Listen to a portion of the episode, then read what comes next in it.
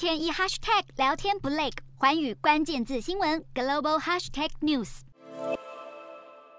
路过土耳其伊斯坦堡的房屋中介门市，窗户上的租售广告开价一件比一件昂贵。土耳其的通膨危机带动了当地的房价跟租金都在狂飙，这对几百万个领着最低工资的民众而言，堪称水深火热的处境。土耳其通膨占上了百分之八十五的惊人高点，总统埃尔段却相信高借贷成本会进一步推升物价，于是反其道而行，采取了降息政策来打通膨，这让很多民众不在银行储蓄，改而投资房地产保值，于是，在房市供不应求的状况下，房价开始急剧上升。根据土耳其央行数据，九月份的房价指数比去年同期增长将近百分之一百九十。在人口最多的伊斯坦堡，房价增长更是达到了百分之两百一十二，整整两倍之多。同时，受到里拉贬值的吸引，还有很多外国买家涌进土耳其房市。跟去年同期相比，今年从一到十一月，外国人的房屋销售量增长两成，当中很多买家来自俄罗斯，其次是伊朗、伊拉克跟乌克兰。他们还有机会透过房产购买来获得土耳其公民身份。